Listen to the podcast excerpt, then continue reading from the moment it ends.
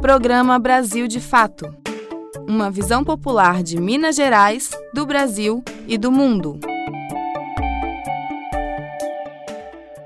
Olá, ouvinte! Seja muito bem-vindo ao nosso programa Brasil de Fato de final de semana, né? Começando com uma sexta-feira chuvosa aqui em Belo Horizonte. Acredito que em todo o estado, né, gente? Pela previsão do tempo, estamos todos os mineiros enfrentando essa chuva, né? Chuvinhas de janeiro, bem típicas mesmo da época. Bom, bora para os destaques da nossa edição? Confira aí!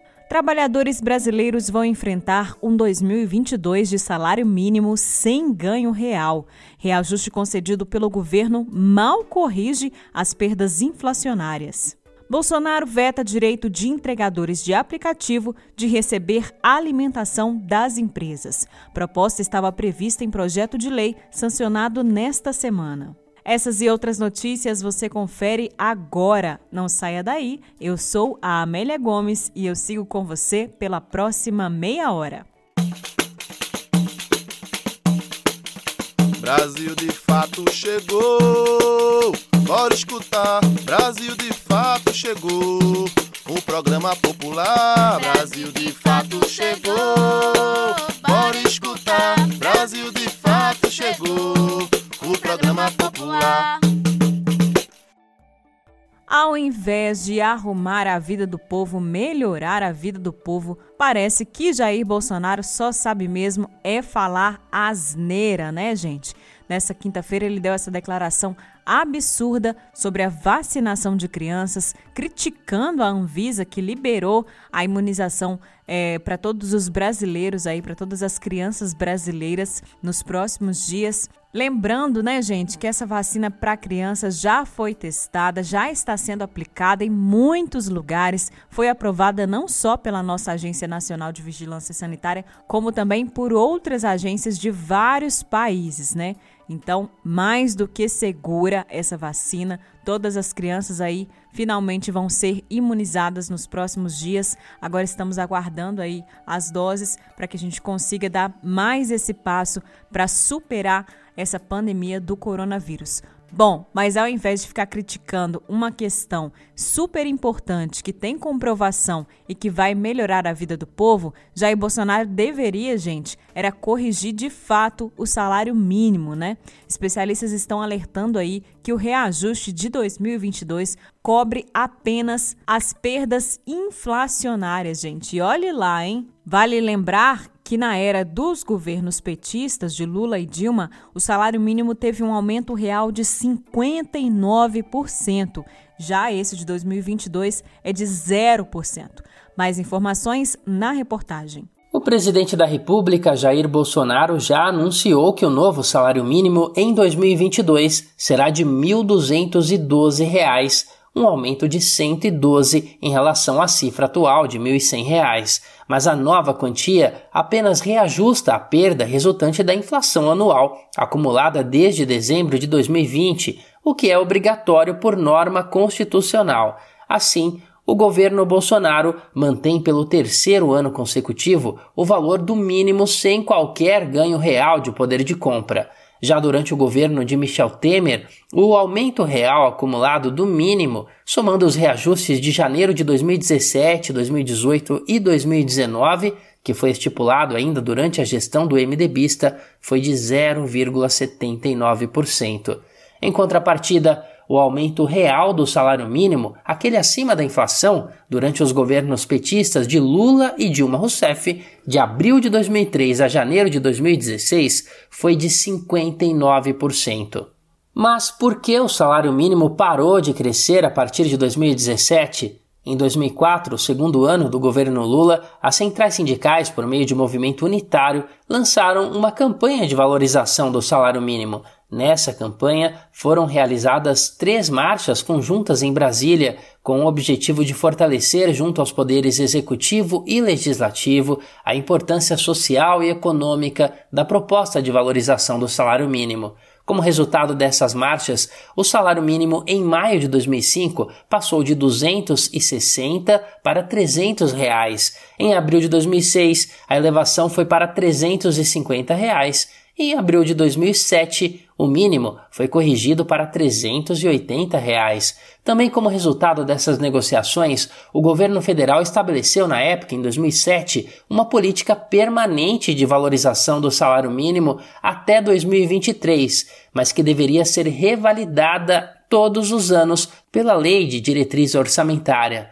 Essa política tinha como critérios o repasse da inflação do período entre as correções mais um aumento real calculado a partir da variação do PIB, o produto interno bruto do país, além da antecipação da chamada data base de correção a cada ano, até ser fixada em janeiro.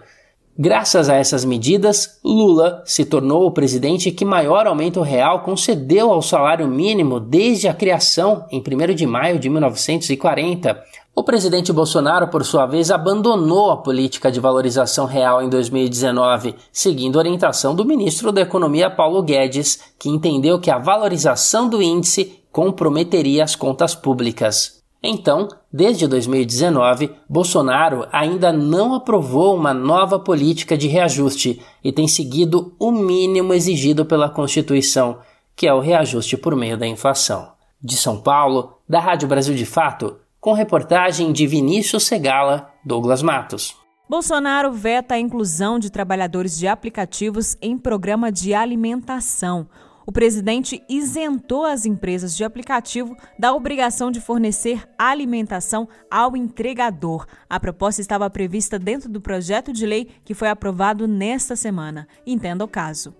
O presidente Jair Bolsonaro sancionou ontem, dia 5, um projeto de lei que estabelece regras emergenciais de proteção a entregadores de serviços de aplicativo durante a pandemia de Covid-19. Bolsonaro vetou um dos pontos incluídos no texto aprovado pelo Congresso Nacional, que previa que as empresas de aplicativo deveriam fornecer alimentação ao entregador por intermédio dos programas de alimentação do trabalhador. O dispositivo permite às empresas deduzirem do imposto de renda o dobro das despesas com alimentação dos trabalhadores o presidente alegou, contudo, que a medida acarretaria renúncia de receita sem a estimativa de seu impacto orçamentário.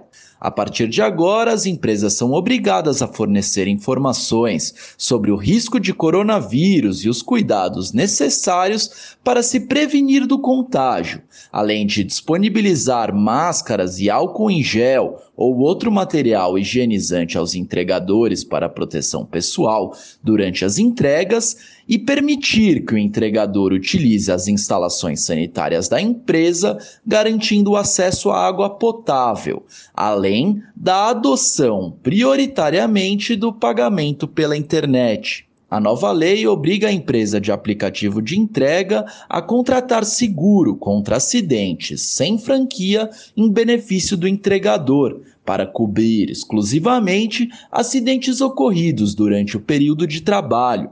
O seguro deve abranger obrigatoriamente acidentes pessoais, invalidez permanente ou temporária e morte. Na hipótese de o entregador trabalhar para mais de uma empresa de aplicativo de entrega, a indenização deverá ser paga pela seguradora contratada pela empresa para a qual o trabalhador estiver prestando serviço no momento do acidente. Se o entregador for diagnosticado com Covid-19, deverá receber uma assistência financeira por parte da empresa de aplicativo durante o período inicial de 15 dias. O prazo poderá ser prorrogado por mais dois períodos sucessivos de 15 dias, mediante apresentação de exame RT-PCR ou laudo médico que constate a persistência da doença. O valor a ser pago deve corresponder à média dos últimos três pagamentos mensais recebidos pelo entregador. O texto também deixa claro que no contrato entre a empresa e o entregador devem constar as hipóteses de bloqueio, suspensão e exclusão do funcionário da plataforma. Em caso de exclusão de conta, as novas regras exigem comunicação prévia ao trabalhador com as razões que motivaram a decisão e com antecedência mínima de três dias úteis. A nova lei estabelece também punições para o descumprimento de regras que vão de advertência até o pagamento de multa administrativa de 5 mil reais. Fique melhor informado acessando brasildefato.com.br. Da Rádio Brasil de Fato em Brasília, Paulo Motorim. Essa emissora é parceira da Rádio Brasil de Fato.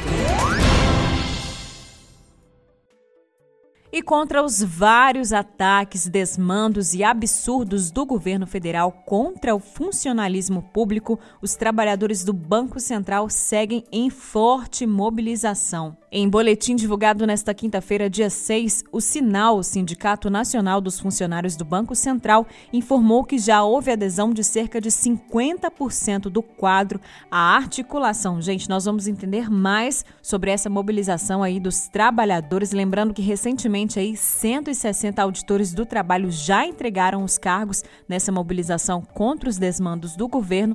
Nós vamos entender tudinho na reportagem. A mobilização de categorias da elite do funcionalismo público federal vem ganhando novas proporções. Entre os auditores fiscais do trabalho, mais de 160 dos que ocupavam funções de chefia e coordenação entregaram os cargos, segundo dados divulgados na quarta-feira, 4 de janeiro. O número equivale a pelo menos 53% do total de 298 postos. Valdinei Antônio de Arruda, chefe da seção de inspeção do trabalho da Superintendência Regional do Trabalho de Mato Grosso, retrata o atual momento. Em 26 eh, anos de carreira, não tinha presenciado essa modalidade de reivindicação.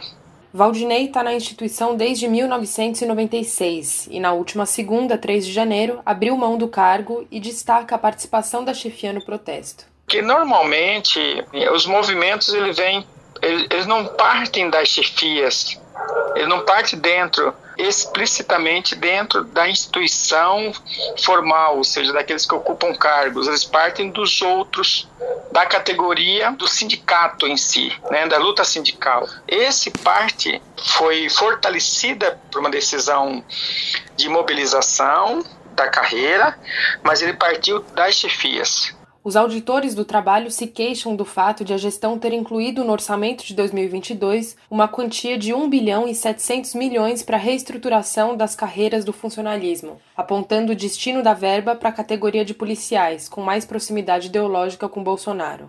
A Polícia Federal, a Rodoviária Federal e do Sistema Penal estão entre os preferidos do presidente para receber o reajuste. O Sindicato Nacional dos Auditores Fiscais do Trabalho, o SINAIT, integra o Fórum Nacional Permanente de Carreiras Típicas de Estado, o FONACAT, que agendou para 18 de janeiro o Dia Nacional de Paralisação envolvendo as mais de 30 categorias que fazem parte da instituição. O segmento teve o último reajuste dado pela administração federal em janeiro de 2017 e a reposição de 27,2% seria para repor a inflação do período. A entrega de cargos dos auditores fiscais do trabalho trata-se de uma articulação que cobra do governo a edição de um decreto de regulamentação do bônus de eficiência. A reivindicação vem sendo levantada desde 2012 e se arrasta no tempo. Bob Machado, presidente do sindicato, diz que há outras demandas.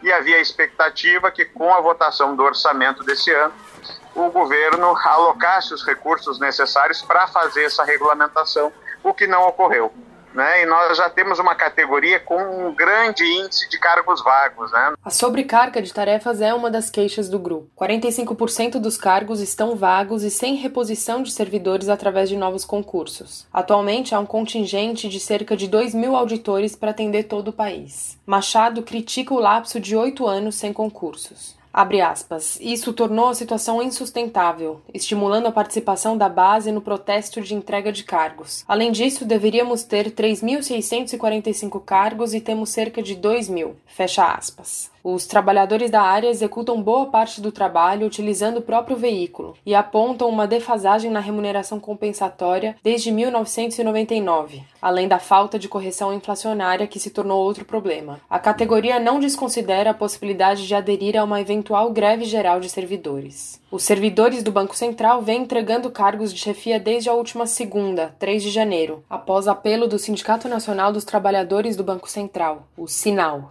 Fábio Fayad, presidente do Sinal, lembra da intolerância de Roberto Campos Neto em negociar com os trabalhadores. No ano passado, a gente tentou reunião com o presidente Roberto Campos Neto, ele não nos atendeu, é, disse que não poderia atender, porque ele, ele, tem contato direto com o presidente Jair Bolsonaro e ele poderia conseguir avançar o reajuste. A entidade divulgará uma parcial hoje, 6 de janeiro, identificando a quantidade de funcionários que aderiram à articulação. São 500 cargos de gerenciamento no Banco Central e uma média de 500 substitutos. O sindicato estimula o contingente a participar do protesto. A pauta de reivindicações inclui reajuste salarial e ainda algumas mudanças em questões relacionadas às carreiras do banco, maior autonomia para os profissionais do ramo e maior nível de escolaridade exigido para o corpo técnico. A diretoria do Banco Central tem dito à imprensa que não irá comentar as exigências dos manifestantes. O ministro da Economia, Paulo Guedes, tem se mostrado novamente hostil. De férias até sexta-feira, 7 de janeiro, Guedes diz que o governo é contrário à ideia de concessão de aumento ao funcionalismo, já que a medida poderia quebrar a máquina. Fayad, Sindicato Nacional dos Trabalhadores do BC, discorda. Abre aspas, essa política é um equívoco no geral e no específico, porque aumento de salário para servidor volta em consumo de alimentos, de produtos industrializados e serviços, ou seja, faz a economia girar para cima.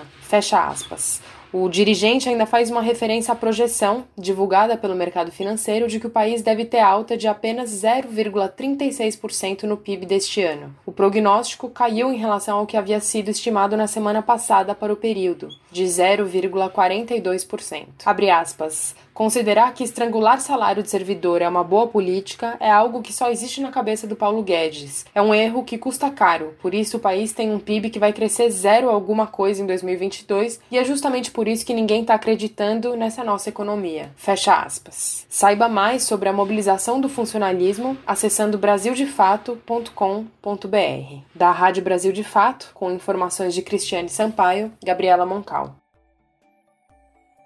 E por falar na questão trabalhista, uma das grandes perdas dos últimos anos para nós trabalhadores foi a reforma trabalhista, né, gente? Vocês lembram que à época aí o governo prometia mais empregos, mais direitos e nós aqui no Brasil de Fato, desde sempre, denunciamos que na verdade isso seria um grande retrocesso para quem mais precisa, para quem mais precisa de direitos, que somos nós trabalhadores, né? Nós estamos vendo aí por exemplo, na pandemia, o que foi esse absurdo de suspender os empregos e, consequentemente, suspender os trabalhos, o que só foi possível graças à reforma trabalhista que prejudicou milhões e milhões de brasileiros.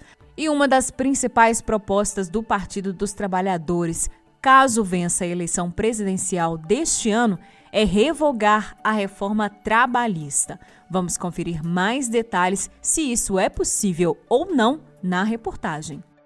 Caso o ex-presidente Lula seja eleito na disputa pelo Palácio do Planalto em outubro deste ano, o Partido dos Trabalhadores tem a intenção de revogar a reforma trabalhista de 2017. Michel Temer, o então presidente da República, aprovou as novas normas trabalhistas poucos meses após a queda da presidenta Dilma Rousseff, em agosto de 2016. As normas retiraram uma série de direitos trabalhistas e precarizaram as relações de trabalho no país. Como resultado, não houve aumento de empregos, o que era o principal argumento utilizado pelos defensores da reforma. Na segunda-feira, 3 de janeiro, a presidenta do PT, deputada Gleisi Hoffmann, classificou como notícias alvissareiras, ou seja, promissoras a revogação da privatização de empresas de energia na Argentina e da reforma trabalhista na Espanha. Gleisi escreveu, abre aspas, a reforma espanhola serviu de modelo para a brasileira e ambas não criaram empregos, só precarizaram os direitos. Já temos o caminho, fecha aspas. Lula, na terça-feira, 4 de janeiro, escreveu pelo Twitter que a reforma trabalhista promovida pelo primeiro-ministro espanhol Pedro Sanches deve ser, abre aspas, acompanhada de perto pelos brasileiros, por estar recuperando direitos dos trabalhadores, fecha aspas. O pré-candidato à presidência pelo PT compartilhou no Twitter a reportagem da Rede Brasil Atual sobre o assunto, publicada no site do Brasil de Fato. A reforma alterou diversas normas da CLT, a consolidação das leis do trabalho, e algumas sobre trabalho temporário e terceirização, do FGTS, o Fundo de Garantia do Tempo de Serviço e do Custeio da Seguridade Social. Existem duas formas para revogar a reforma trabalhista vigente no Brasil. A primeira é a aprovação de uma nova lei no Congresso Nacional. Nesse caso, o Congresso Nacional teria que revogar as normas da reforma ou criar novas regras. A segunda é a publicação de uma medida provisória com aval do Congresso. Outro caminho possível para cancelar a reforma trabalhista por medida provisória deve ser aprovada pelo Congresso em até 120 dias, senão, perde validade. No caso espanhol, Pedro Sanches, o primeiro-ministro, articulou junto ao Partido Socialista Operário Espanhol, o PSOE, a queda da reforma trabalhista aprovada em 2012. O Conselho de Ministros, no último dia 28 de dezembro, aceitou a revogação da reforma trabalhista na Espanha. Publicada no Boletim Oficial do Estado, Diário Oficial, em 30 de dezembro, a mudança ainda precisa ser ratificada pelo Parlamento. A Câmara da Espanha tem 350 deputados, 155 são do PSOE e do Podemos, e o governo trabalha por mais 20 votos. Já no Senado, das 265 cadeiras, 115 estão com os dois partidos de esquerda. São necessários, portanto, mais 18 votos. O governo acredita na aprovação, já que as partes envolvidas na construção da nova lei trabalhista, entidades empresariais e sindicais, têm elevada credibilidade e influência junto à opinião pública. Saiba mais sobre a reforma trabalhista acessando brasildefato.com.br. Para a Rádio Brasil de Fato de Brasília, Paulo Motorim. Você está ouvindo o programa Brasil de Fato uma visão popular de Minas Gerais, do Brasil e do mundo.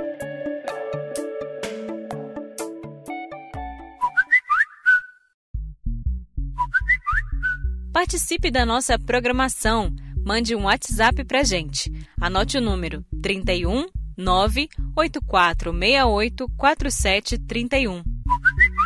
Repetindo, 31 98468 4731. É você no programa Brasil de Fato.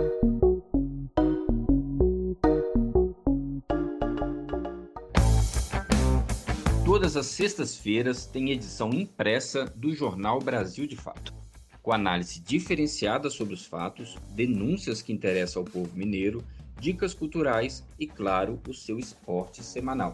A edição impressa é distribuída gratuitamente em diversos pontos de Belo Horizonte e região metropolitana, como estações do metrô e do MOV, e também chega em várias cidades mineiras. Jornal Brasil de Fato uma visão popular de Minas Gerais, do Brasil e do mundo. Gente, agora vocês vão conhecer um projeto muito legal, bem inédito, diferente e que vai te contagiar, viu? No Mosaico Cultural dessa semana, a gente vai conferir as vovós Chapa Quente, um grupo que se reuniu para criar, produzir funk durante a pandemia. Um grupo da terceira idade, hein, gente? Olha que história legal. Confere aí.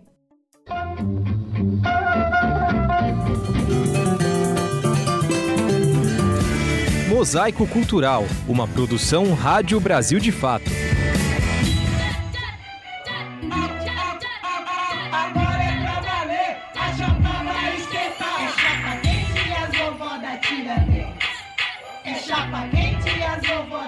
that day. Tudo começou durante a pandemia de Covid-19, causada por um vírus que fez da terceira idade o principal alvo. Em meio à tristeza das perdas e às incertezas trazidas pela doença, um grupo de avós de Cidade Tiradentes, bairro da Zona Leste de São Paulo, resolveu transformar a dor e a angústia em música. O carro-chefe é o funk, guiado pelas letras potentes compostas por MC Vovó Benta como eu sofri de depressão, de, de síndrome do pânico, é, tive Covid, muitas pessoas, muitas vovós também passou e não teve oportunidade de falar né?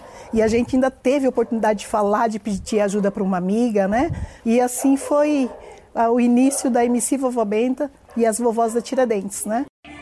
Sou a vovó da cidade de Tiradentes, nosso bonde é temos muito que ensinar, muito que aprender, somos da terceira idade, nosso lema é viver.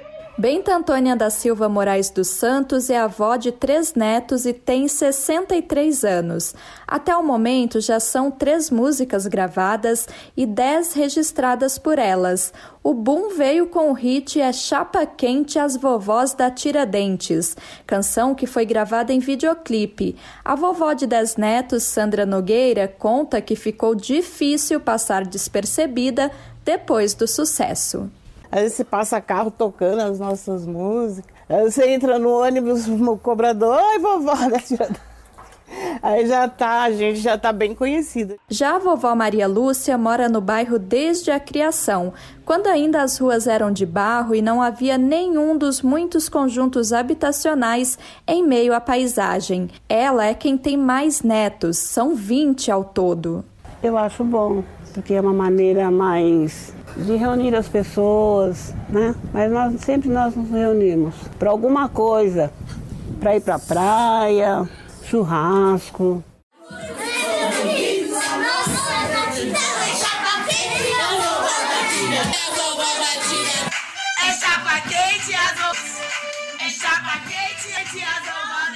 E as vovós já ganharam o mundo. Hoje, a música transformadora dessas mulheres estão em rádios de países da Europa e da América Latina, como Paraguai e Argentina. A última apresentação foi em uma emissora da Alemanha. Bernadette Aparecido Valério da Silva tem 63 anos e é quem faz as batidas dos hits. A avó de três netos considera que o funk é amigável e transformador, especialmente para as crianças do bairro. As vovós antigas eram vovós assim de: olha, vamos lá para casa da vovó comer bolo, fazer bolo de fubá e fazer. As vovó faz sim bolo, faz umas coisas gostosas para as crianças. Mas agora as crianças, eles vêm, vão lá para casa da vovó e é chapa quente, as vovó curte com a gente. E pá, tchá, tchá, tchá, tchá, tchá. Empoderada, empoderada as vovó, conquistando a quebrada, empoderada as vovó. Empoderada, empoderada muito orgulho, muito amor, muito contente, eu agradeço a Deus pelas vovó da Tiradentes. Mas o sonho dessas dez mulheres ainda não foi completamente realizado. O foco agora é a criação de um espaço de acolhimento para outras avós que vivem na cidade Tiradentes. É um pouco do que MC Vovó Benta passa na canção Empoderada. A mensagem é direta: a idade não deve ser um impeditivo para viver e ser feliz. Não é porque nós chegamos nos 60 70, 80 anos, que acabou. Eu sempre digo e repito que para a gente tudo está se começando agora. Então a gente tem esse empoderamento, sabe, da vovó. A gente fala do esporte nas músicas, nas letras das músicas, que a vovó a gente precisa de um dia para praticar esporte, sabe, para poder ser feliz. A gente quer sair, a gente gosta de tomar uma cerveja, a gente gosta de dançar. Para apoiar o trabalho das vovós da Tiradentes e a criação de um espaço de acolhimento para elas na comunidade, entre em contato com a MC Vovó Benta pelo Instagram. É só digitar arroba MC Vovó Benta sem acento no campo de busca.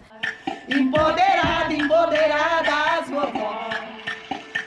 De São Paulo, da Rádio Brasil de Fato, com reportagem de Pedro Estropaçolas, Geisa Marques. Com muito orgulho, muito amor, muito contente, eu agradeço a Deus pelas vovó da Tiradentes.